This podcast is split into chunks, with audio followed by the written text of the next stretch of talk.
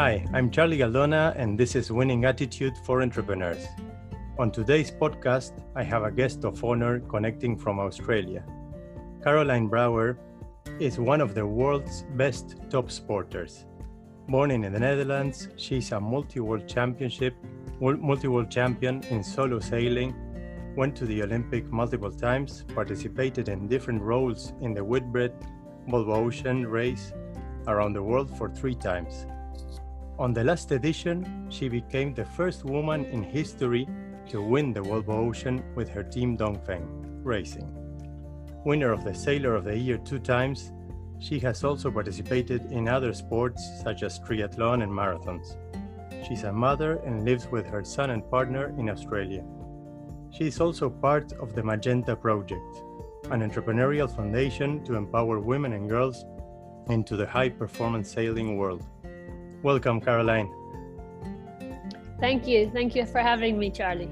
Oh, thank you for, for yeah for being here and yeah from the other side of the world and it's amazing that we can we can listen to your stories well here we try to talk a, a lot about the winning attitude and you definitely have an amazing winning attitude since you were a kid and one of the things I, i'm curious to to listen is is this something that you you went developing in your, in your life or it's something that you were born with the, the love and passion for sailing and the, and the competitiveness. Definitely, you're really competitive.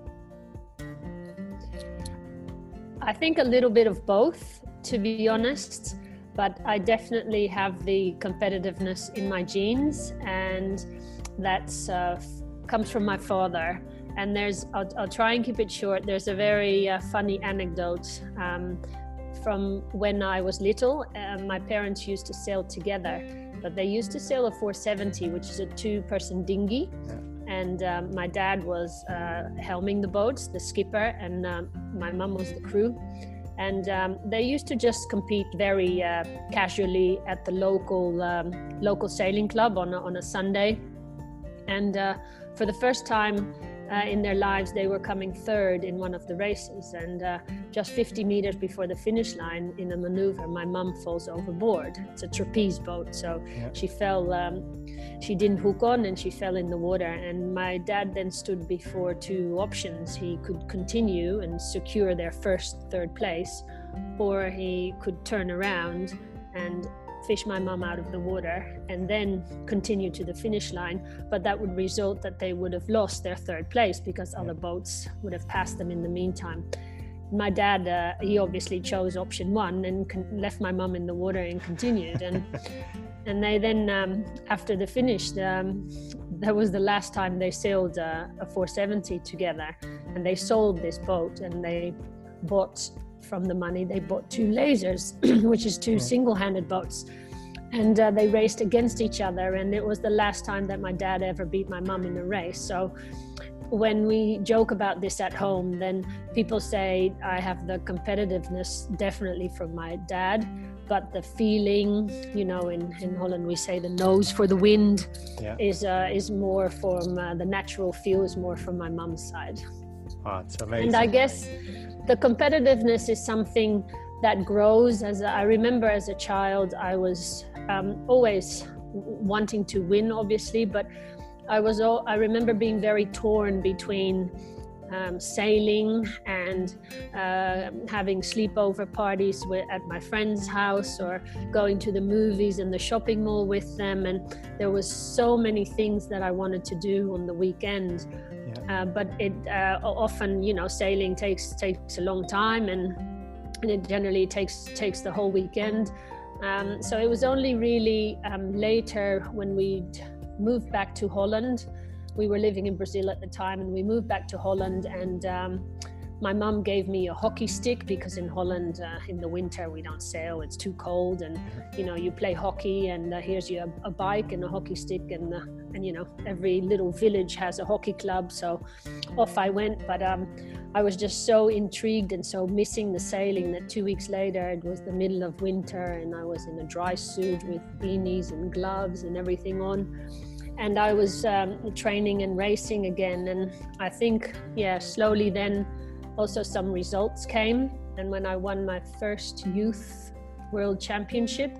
Back then it was IYRU, now it's called World Sailing. I um, that for me was like a light switch. It was went from night to day, and it was just a big big transition for How me. old were you back then? Uh, I would have been 17, 18. It was my last year as a youth. Um, so um, yeah, it was my first opportunity to race in those youth world championships, and, and my last. But um, yeah, I won them, and when I came back, um, all I wanted to to do was was sailing. So oh, you already knew what what you wanted in in life. Mm-hmm. Yeah, definitely to be a, an elite uh, sporter, a top sporter, and really focused in in that. Uh, takes a lot of sacrifices. Uh, mainly when you're a teenager, yeah, you need to sacrifice a lot. You see it with football players that they need to train, train, and, and, and maybe their friends are going out partying and everything, and they miss the whole that that stage that is also important in life but well you choose that path and and embrace that path and and and obviously put a lot of energy and and a lot of training you see it also with Marit Bouwmeester here she's training training training and then you see the picture once in a while when you win something and then the people remember and mm-hmm. but, but, but usually most of the time you don't see that training it's it's really in the dark and, and you know it for yourself and maybe your family and, and, and closest friends but it's something that that you live for yourself and, and you know what you you went through when you raised that that medal or or even not not winning but participating being there you know you know what it takes. Yeah you're definitely carolijn a role model for for women and girls in in, in sailing and yeah in sport in general. Do you realize it uh, now after so many years in in your career? Do, do you feel when you go out uh, of the boat uh, and when you arrive uh, in, in, in, in a port and, and many girls want to take a picture do you feel that, that you're a role model or you don't realize it well i think slowly you do start to realize is i think that mainly came with the um, not necessarily winning the Volvo Ocean Race with Dongfeng Race Team in the last edition, but probably need to go back a few years again to Team SCA, SCA. which yeah. Was the first time in uh, 12 years that uh, there was a women's boat back in the race. And uh, I think the the most important thing about that campaign was that um, it's what I call it wasn't a B campaign; it was an A campaign, which means there weren't two boats available uh, from from the team and uh, because the men then get to choose uh, that boat's better than than that boat they've been testing both boats and you know the second boat um, gets then left. And you know the sponsor might think well you know let's put a female team on there and at least we will have a story. And that's yeah. entirely true you know you you you do get more attention but Team SCA was different because Team SCA from the start, uh, it was a it was a, a, an A campaign. So it was a campaign that the sponsor, being a, a hygiene company, 80% of the consumers are women. So it was uh, the idea from the CEO of the company. He wanted to sponsor a full female crew in the team. And so we had a good budget. We had all the facilities. We had great coaches and mentors because obviously there was a huge gap in experience to to uh, close because the men had been racing around the world for 12 years and yeah. and we hadn't as women so um, there was a, a, lot of work to do and we got a lot of uh, really good help and support but i think um, you know, one of the messages as well from our campaign um, was the empowerment of women and the support and, um, you know, fighting towards gender equality. But I think for us as sailors, we were busy racing the boat and we were busy trying to get the best result that we could. We knew that winning the race was not realistic, but that we just wanted to do as best as we could. And um, by doing that, I think we were inspiring people and we were empowering women and not necessarily just women but also the youth and yeah. so um, I think that that when we when we arrived in ports during that edition of the race as Team SCA um, the whole, all the cities, all the stopovers, they just turned um, magenta, I should say. I was going to say pink, yeah. but the, the official yeah, color is magenta. And um, there was, uh, you know, people from all over the world, um, yeah, showing so much support. And we were getting so many messages how inspiring we were you know people that were in a wheelchair that would possibly never walk again that believed in if we can do what we were doing they would walk again and things like that obviously for us was a huge um, honor as well, but also it's made us stronger and made us want to fight even more. So it was it was a bit of a two way, you know. We we were inspiring people by doing what we were doing as a as a team, but they were also helping us, you know, in in making us want to to fight harder and push harder. Yeah, you get that that energy. That that brought me to one of the um, yeah one of the things that I, I've seen in I, am a really amateur sailor uh, and uh, big fan of the back then the Whitbread and, and the Volvo Ocean. Back then, in the days uh, when I was a kid, the, the, Volvo had a stopover in Punta del Este in Uruguay, where I come from. So yeah, I, I, I was always there. And then life changed. I live in the Netherlands, and and I was really lucky to be a, a volunteer for the Volvo Ocean here in the first in the stopover in when you were in S, with SCA in The Hague, and, la, and, two years ago when you won the race, I, I, I was bringing the trophy. I was even lucky to to be the one to give the trophy. But uh, yeah, huge moments, and um, yeah, for big fans, it's amazing. It's a, a, a, an amazing thing to to see the whole race, and it brings me to this thought of yeah, the women and men do you, do you feel uh, did you feel when you were a kid that you were starting from a different starting point for being a woman sailor a woman in top sport or you didn't feel it back then? No to be honest back then not at all. Uh, i do remember uh, growing up in brazil and, and sailing the optimist. Um, i remember with uh, with my friend uh, uh, my brazilian friend remember that we were generally just the two women in the in two girls in the fleet. Occasionally yeah. there was maybe one or two more but i never stopped to think about that at all.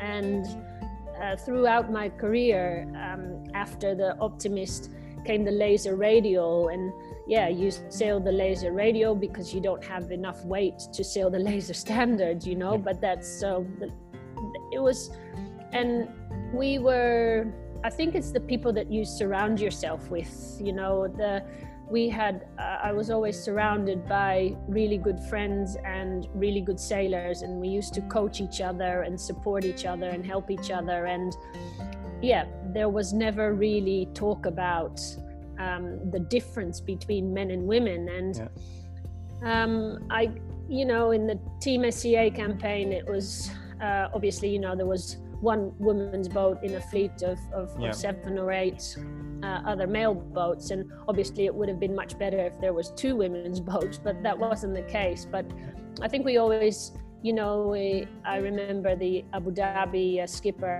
um, ian walker yeah. he said often the guys would say oh there go the chicks or you know the yeah. chicks are uh, tacking or going to the other side and and I remember he told his crew that we don't speak about chicks, they are we are in a level playing field here. And yeah. if we say if we say about the other boats we use their name, then we also say say, say Team SCA because yeah. they're just as much our opponents and competitors as the rest of the fleet is. And um, so yeah, there was a lot of respect, but I guess when I really started feeling it or noticing it was when we tried to um, get together a, um, a, sponsor or find a sponsor, I should say, to do another women's campaign after the SCA campaign.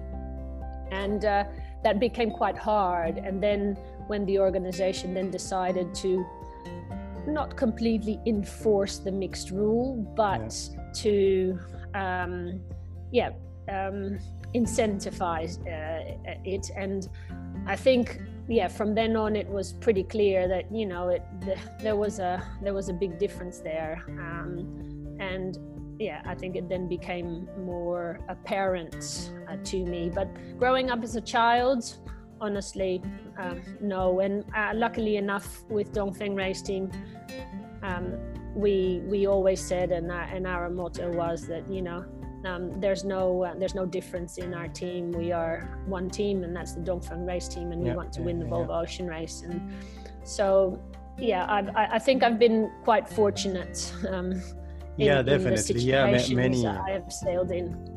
It's a, it's amazing that you had that feeling. Sometimes it's really subjective. It's something something you have, but yeah, I, I see it with a lot of girls in, in different. Uh, um, different um, aspects of life and different and different uh, things that are doing in entrepreneurship and study and sport.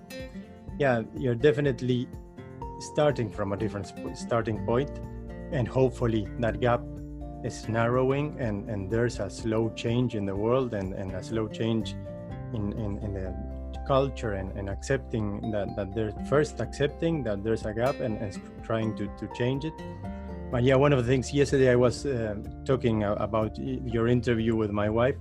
She's she's an, a lawyer and she she's really flying all around and she's a, a, woman also that, that made a lot of, of things for the first time was the first woman judge and yeah different things but um, one of the th- things i wanted to ask you was about the compromise you have to do for the family uh, uh, about the compromise you have to do because you have a kid and this is something that probably a lot of people ask you and very little people ask the men that they do have to do the mm-hmm. same compromise because it's not that they are sailors many have kids and they do have to go around the world for one year almost and they do the same compromise but somehow it's it's a question that we ask to, to the women so I, I really hate to ask you but yeah definitely as a sailor not as a woman how do you manage that uh, that uh, compromise? And yeah it's i can imagine that it that year is really intense and difficult but then you compensate it a lot on being much more present. So so in that sense uh, the, the life of, of, a sailor of a professional sailor in that sense is different than maybe one of, of, of a, a mother or a father that needs to go every day eight to ten hours working somewhere and, and maybe it's not that present also yeah, definitely being a mum during the Volvo Ocean Race adds an extra challenge to it. Um, firstly, I think you have to just be very organized about it. And, um, you know, I, I noticed that when when my, my son was just a baby, you know, I, I, I when I, I didn't have a child, I used to pack my bags uh, half an hour before I had to leave and yeah. throw everything in a bag and close the door behind me and go. And now, if I had to leave, I had to uh, be very organized about it and start thinking about it three days in advance because I wasn't just packing for myself, but I was packing for, I was taking a lot of baggage with me. And um, so I, I, think, firstly, starting by just being a lot more organized than, than I was before and, and realizing it.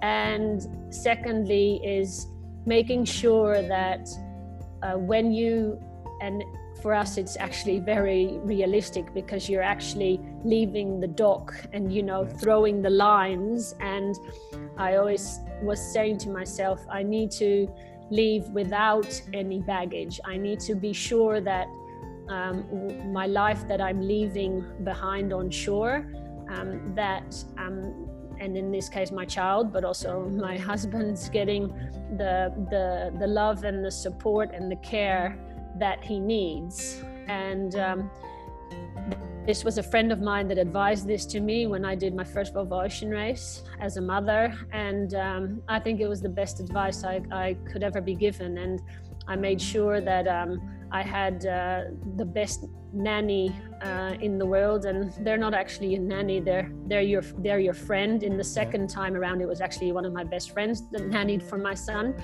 um, but the first time during Team SCA, she, uh, Anita, she was a professional in in her job in yeah. and that was looking after children and she was amazing she didn't just look after my son but she looked after me as well um, yeah, yeah, when i was on shore and made sure that everything was organized so i could l- really leave um, leave shore and, and be on the boat and focus on racing because I knew that my son was in the best hands and that she was probably doing a better job than I would do uh, with him. So that is a is a huge sense of relief, but I think that's completely necessary because what we do out there um, during the racing, it's um, yeah, it's, it's it's very very hard work. It's and uh, it's definitely um, a huge emotional roller coaster that you go through uh, as a team. So you definitely don't want to have too many worries um, from uh, from what's happening on on shore uh, with your family and your